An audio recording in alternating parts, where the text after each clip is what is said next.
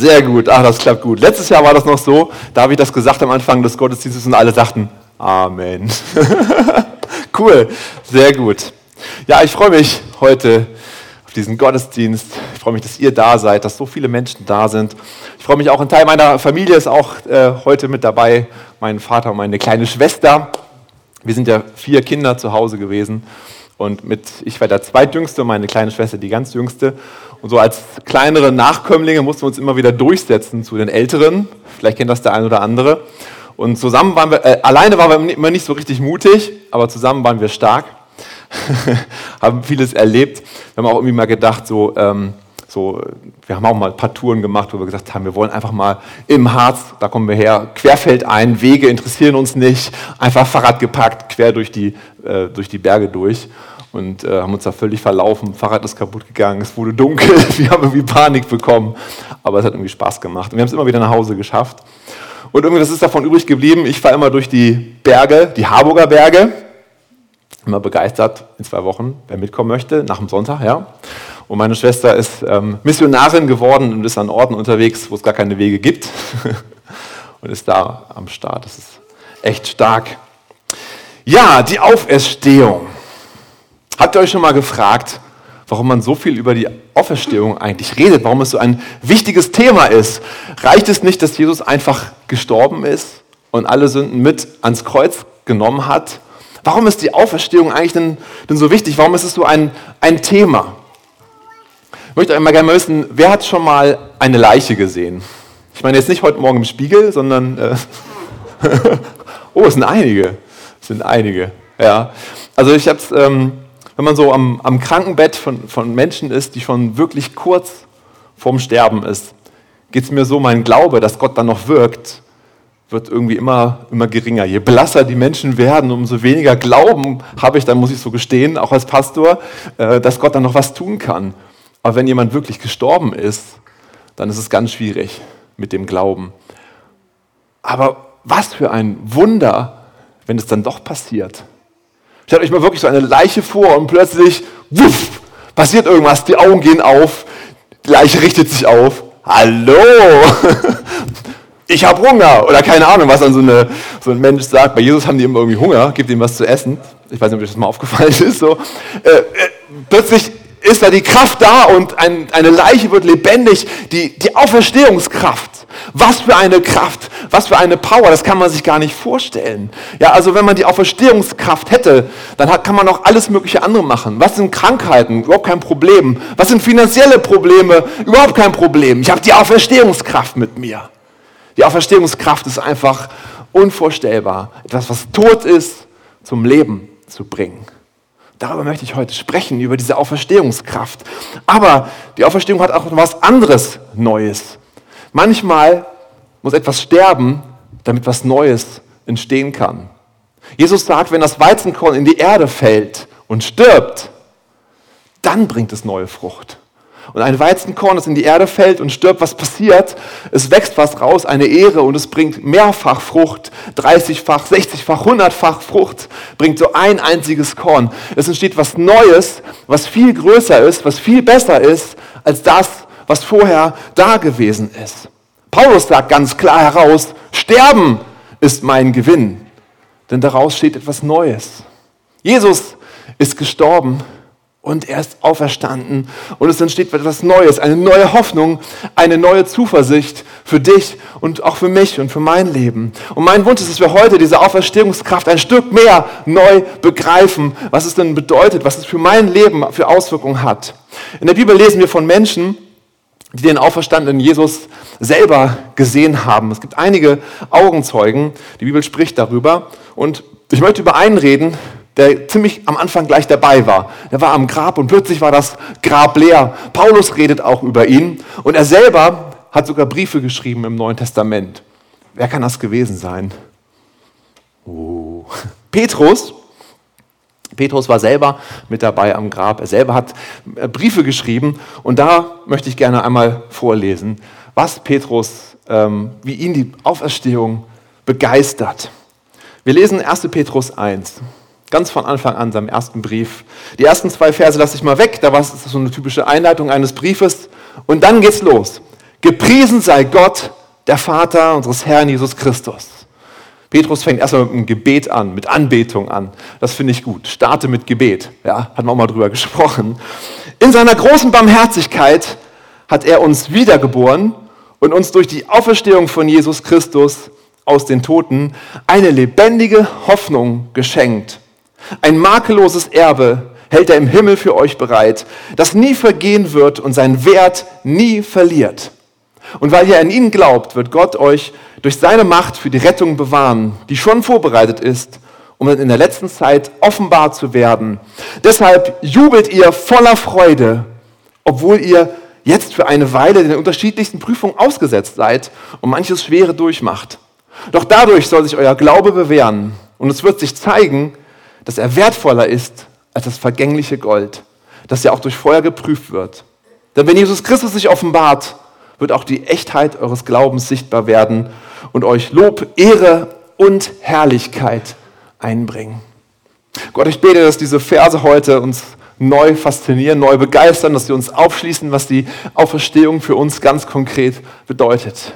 Ich will, dass diese, diese Saat jetzt hier wirklich in die Herzen fällt und, und gute Frucht bringt, Herr. Danke für dein Wort. Danke, dass dein Wort uns Veränderung bringt und uns mehr dazu bringt, dich kennenzulernen, Jesus. Amen. Ja, also eine Auferstehung ist ja schon was Besonderes. Ich weiß noch einmal, sollte Reinhard Bonke kommen und es gab das Gerücht, er bringt jemanden mit, der von den Toten auferstanden ist. Ich weiß nicht, ob ihr das auch mal mitgekriegt hattet. Und dann gab es diese Veranstaltung, dann war er leider doch nicht da, also der, der ehemals Tote. Aber das ist so, oh, das ist was krasses, ja, jemanden kennenzulernen, der, der irgendwie gar nicht, der mal wirklich tot gewesen ist. Petrus hat verstanden, dass diese Auferstehung Jesu noch viel mehr ist, als einfach nur jemanden, der tot war und der wieder lebendig geworden ist. Petrus redet hier von der lebendigen Hoffnung, er redet von einem besonderen Erbe. Er redet von einer riesengroßen Freude, einem großen Jubel, von Lob, Ehre und Herrlichkeit. Und das alles durch die Auferstehung Jesu. Da scheint was drin zu sein in diesem Thema. Aber er redet auch von Zeiten der Bewährung, Prüfungen durch Feuer. Auch das hat mit der Auferstehung zu tun. Fragezeichen. Lass uns da mal reinschauen. Erst fangen wir an mit der Hoffnung. In Vers 3 lesen wir, in seiner großen Barmherzigkeit hat er uns wiedergeboren und uns durch die Auferstehung von Jesus Christus aus den Toten eine lebendige Hoffnung geschenkt. Durch die Auferstehung von Jesus haben wir eine lebendige Hoffnung. Auf den ersten Blick ist es ein nettes Wortspiel. Ja? Die Auferstehung wirkt ein, eine lebendige Hoffnung. Durch die Auferstehung wird irgendwas lebendig, also lebendige Hoffnung. Aber was ist denn diese Hoffnung? Diese Hoffnung ist, hat einen Namen. Diese Hoffnung hat einen Namen. Die Hoffnung ist Jesus. Und durch die Auferstehung ist natürlich die Hoffnung lebendig geworden. Der lebendige Jesus, das ist unsere Hoffnung. Und ähm, deshalb glaube ich, echt, Jesus ist unsere Hoffnung, unsere lebendige Hoffnung. Jesus selber hat gesagt, Johannes 11, Vers 25, ich bin die Auferstehung und das Leben. Wer an mich glaubt, wird leben, auch wenn er stirbt. Was bedeutet diese lebendige Hoffnung noch.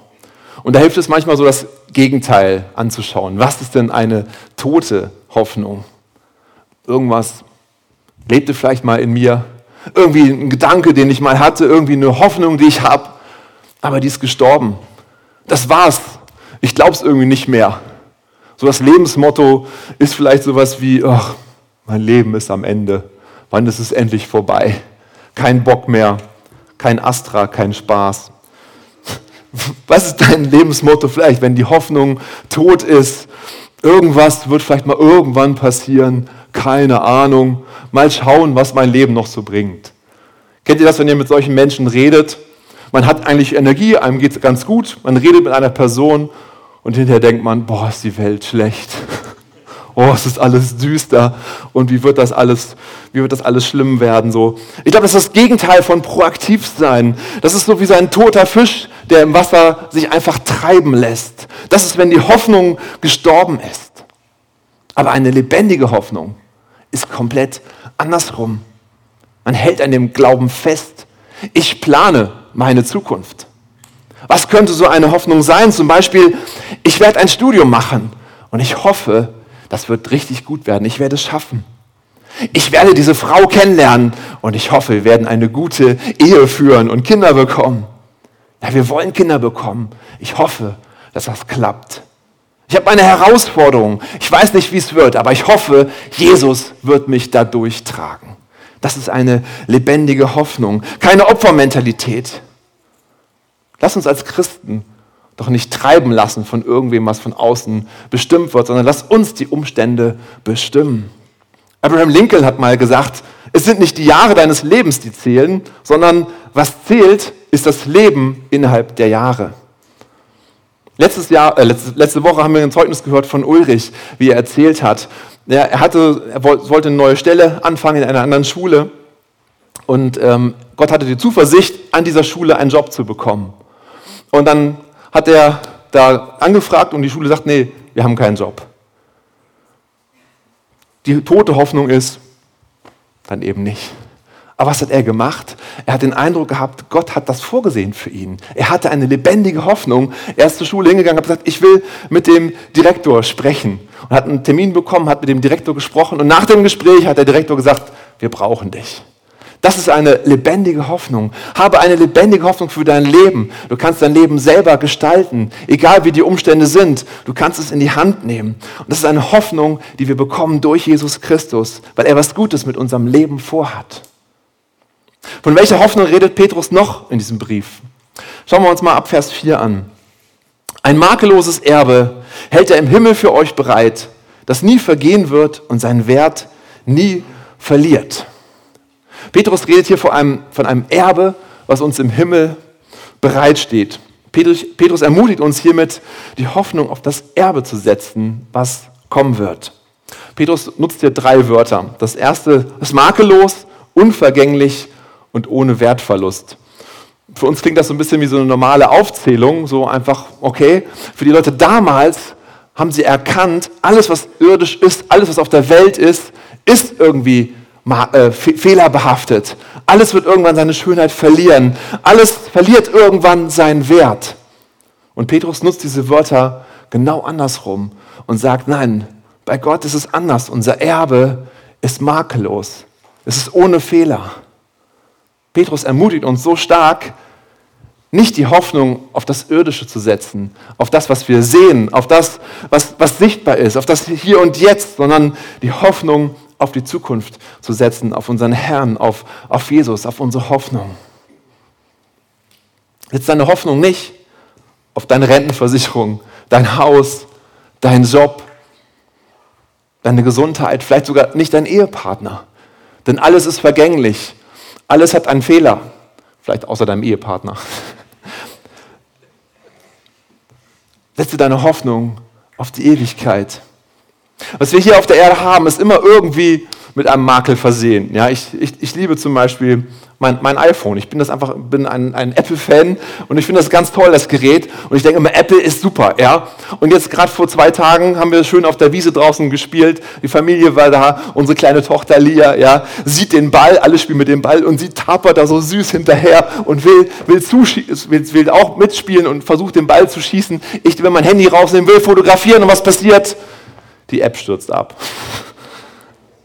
Starte ich mal schnell neu, schnell neu. Die Situation war vorbei. Das war's. Ja. Nein! Alles hat irgendwie einen Fehler.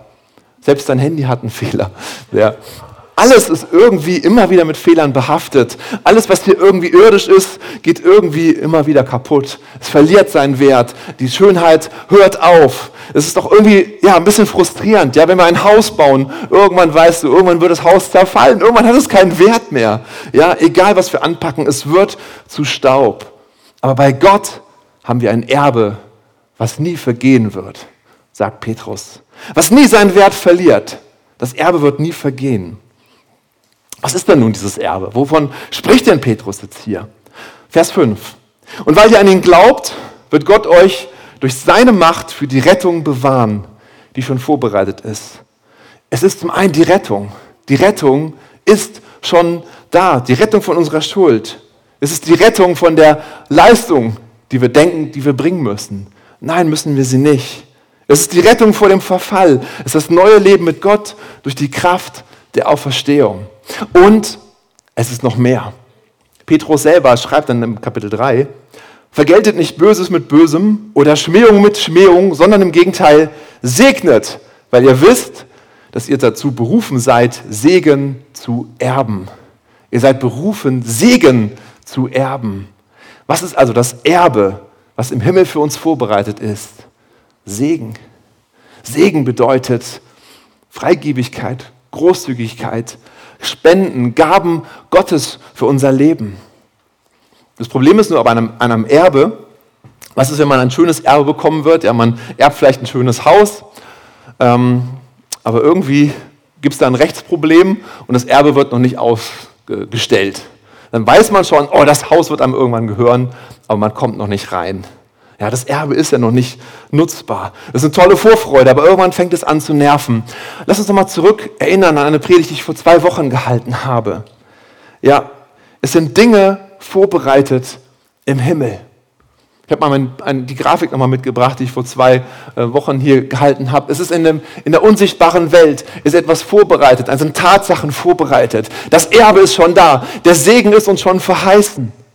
Und wir haben Prophezeiung, wir haben Reden Gottes ähm, die, die rübergehen in die sichtbare Welt. Und diese Sachen können zur Tatsache werden. Sie können zur Wirklichkeit werden, wenn wir das glauben, wenn wir das annehmen für uns. Die Sachen sind schon beschlossen, sie sind schon im Himmel vorbereitet. Das Erbe ist schon da, was Petrus hier sagt. Und wir können es sozusagen in die Wirklichkeit reinziehen, wenn wir das glauben, wenn wir Gottes Wort nehmen und für uns nehmen. Wenn wir glauben, dass die Auferstehungskraft eine Kraft für dein Leben ist, dann können wir das für unser Leben hineinnehmen. Und deshalb schreibt dann Petrus in Vers 6, deshalb jubelt ihr voller Freude. Schon jetzt dürfen wir so einen Vorgeschmack haben auf das, was hinterher für einen großen Segen da ist. Schon jetzt können wir sicher sein, Gott ist hier und Gott möchte uns im Sichtbaren segnen. Er möchte seinen Segen ausschütten, jetzt schon. Das ist ein Teil der Auferstehungskraft. Am liebsten würde ich jetzt mit der Predigt aufhören, aber da steht noch mehr in den Versen. Petrus schreibt von Prüfung, vom Feuer. Oh, was ist das denn? Ich lese mal vor. Ähm, obwohl ihr jetzt für eine Weile den unterschiedlichsten Prüfungen ausgesetzt seid und manches Schwere durchmacht, und dadurch soll sich euer Glaube bewähren, und es wird sich zeigen, dass er wertvoller ist als das vergängliche Gold, das ja auch durchs Feuer geprüft wird. Petrus redet hier von Prüfung, von schweren Dingen, die wir durchmachen müssen. Was ist denn da dann mit der lebendigen Hoffnung? Was hat das damit zu tun? Was hat das mit der Auferstehung zu tun? Ach, interessant. Vielleicht geht Petrus hier auf einen Vers ein, der auch von Malachi kommt, Malachi 3. Da steht, Gott wird sitzen und schmelzen und das Silber reinigen. Er wird die Söhne Levis das sind sozusagen die Christen, das sind wir, reinigen und sie läutern wie das Gold und das Silber. Dann werden sie dem Herrn Opfergaben darbringen in Gerechtigkeit. Was ist diese Prüfung im Feuer? Was ist das überhaupt? Ich habe mal eine schöne Geschichte gefunden. Ich lese sie mal vor. Dieser Vers stellte einige Fragen, äh, einige Frauen, äh, dieser Vers stellte einige Frauen beim Bibelstudium vor ein Rätsel. Sie fragten sich, was diese Aussage über die Eigenschaft Gottes aussagt. Eine der Frauen bot sich an, herauszufinden, wie Silber geläutert wird und dies beim nächsten Treffen zu erzählen. In der Woche rief die Frau einen Silberschmied an und bat ihn um einen Termin, um ihm bei der Arbeit zuzusehen. Sie gab ihm keinen Grund für ihr Interesse, außer dass sie neugierig über das Verfahren sei, Silber zu reinigen. Während sie den Silberschmied beobachtete, erhitzte er ein Stück Silber über dem Feuer. Er erklärte ihr, dass man das Silber in der Mitte des Feuers halten muss, wo die Flammen am heißesten sind, damit alle Verunreinigungen verbrannt werden. Die Frau dachte darüber nach, wie Gott uns in eine so heiße Flamme hält. Dann fiel ihr wieder die Verse ein. Er wird sitzen und schmelzen und das Silber reinigen. Sie fragte den Silberschmied, ob es wahr sei, dass er, während das Silber erläuterte, die ganze Zeit vor dem Feuer sitzen bleiben müsse. Der Mann antwortete, ja, ich muss nicht nur hier sitzen und das Silber in die Flamme halten, ich muss es auch die ganze Zeit über genau im Auge behalten. Wenn das Silber nur einen Moment zu lang im Feuer bleibt, ist es verdorrt, äh, verdorben. Die Frau schwieg einen Moment. Dann fragte sie den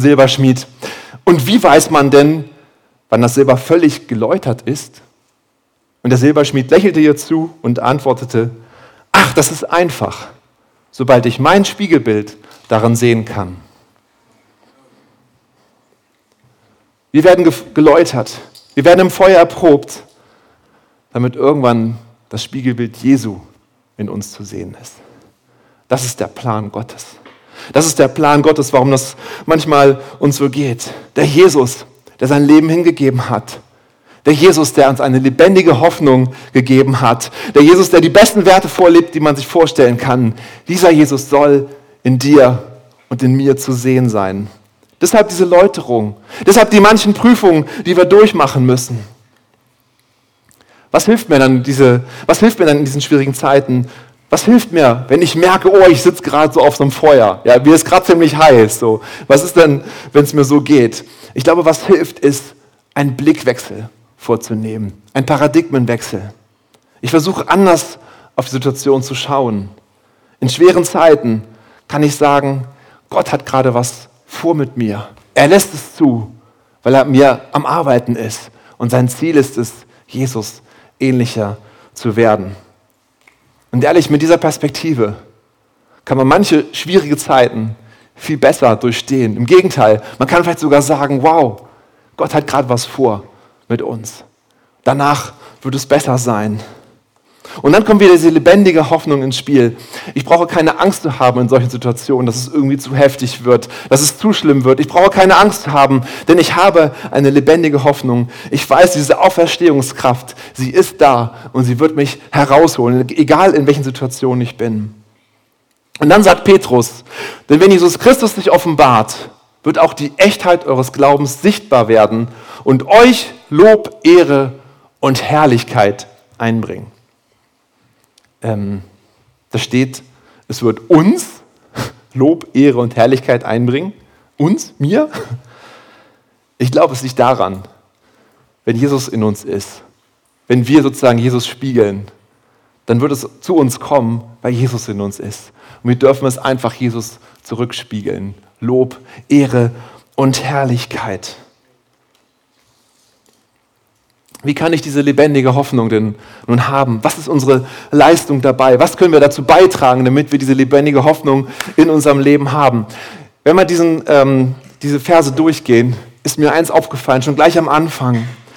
Da steht, in seiner großen Barmherzigkeit hat er uns wiedergeboren. Wir sagen so oft, ah, ich habe mich bekehrt, da und da. Eigentlich stimmt das nicht. Eigentlich müsste man sagen, Gott hat mich bekehrt. Ich habe dazu Ja gesagt, ja, also Gott wird nie was machen, was wir nicht wollen, so. Aber ich habe Ja gesagt und Gott hat mich bekehrt. Gott hat mich eigentlich wiedergeboren. Dann steht in Vers 3 noch was. Da steht, und er hat uns durch die Auferstehung von Jesus Christus aus den Toten eine lebendige Hoffnung geschenkt. Er hat sie uns geschenkt. Wann kriegt man ein Geschenk? Einfach so. Man muss nichts dafür irgendwie tun. Man muss nichts dafür leisten. Gar nichts. Es gibt keine Bedingungen. Was müssen wir tun beim Geschenk? Wir müssen es einfach nur annehmen. Das Geschenk ist vorbereitet. Die lebendige Hoffnung ist da für dein Leben. Du musst es nur annehmen und glauben und sagen, ja, ich nehme es. Ich nehme es vom Himmel herunter in mein sichtbares Leben. Die Hoffnung ist da. Das Geschenk ist da. Hey, was hat Lazarus getan, damit er auferweckt worden ist? Er war tot, er konnte nichts mehr machen. Und Gott hat ihn, Jesus hat ihn gerettet. Was hat der Lahme getan, der, der von, von diesen Helfern auf dem Dach runter ge, ge, ge, abgeseilt worden ist, hier so mitten in den Saal rein und Jesus hat ihn geheilt. Was hat er dazu beigetragen? Gar nichts. Er hat es einfach nur angenommen. Was können wir tun? Gar nichts. Ich glaube, das Einzige, was wir beitragen können, ist, Gott zuzustimmen und sagen, ja, ich will. Ich will diese lebendige Hoffnung in mein Leben. Ich will es zulassen, dass du auch in mir mal was abbrennst, dass du mit einem Bunsenbrenner an mir rangehst und Sachen rausbrennst, die vielleicht nicht so, nicht so toll sind. Und ich sage euch, da gibt es manchmal einiges an uns zu brennen. Es musste ganz schön viel Jens Martin weggebrannt werden und da ist immer noch einiges, was weggebrannt werden muss. Aber Gott hat einen guten Zeitplan damit und wird uns dann nicht überfordern. Aber lass es einfach zu. Lass es einfach zu. Was also ist die Auferstehung? Warum diese Auferstehung? Weil wir wissen, dass, bei Gott, dass es bei Gott kein Ende gibt. es ist nicht irgendwann vorbei und das war's, sondern durch die Auferstehung entsteht was Neues. Wie ein Weizenkorn, das in die Erde fällt und neue Frucht bringt, mehr als vorher. Ein Jesus, der gestorben ist und auferstanden ist und die Auferstehungskraft jetzt für uns möglich ist. Ein Segen, der uns verheißen ist für unser Leben. So können auch Dinge in deinem Leben neu auferweckt werden. Da, wo du müde bist, da, wo deine Hoffnung tot ist, wo du merkst, ich habe da keine Hoffnung mehr, da kann die Auferstehungskraft hineinkommen und dir neue Hoffnung geben. Das ist Ostern für uns. Das ist Ostern für uns, für unser Leben. Es hat so viel, so viel Auswirkungen, so viel neue Kraft. Lass uns noch gemeinsam aufstehen und wirklich ja, Gott anrufen und sagen, Herr, komm, gib uns diese lebendige Hoffnung, diese Auferstehungskraft möchten wir in unserem Leben spüren. In meiner nächsten Woche soll die Auferstehungskraft zu spüren sein. Halleluja, Jesus. Halleluja, Jesus. Danke, Jesus. Wir suchen dich, Jesus. Wir suchen dich. Wir suchen deine Herrlichkeit, Herr. Halleluja, Jesus. Halleluja, Jesus. Danke, Jesus. Danke, Jesus. Halleluja, Jesus. Wir heben dich, Jesus. Wir heben dich, Jesus.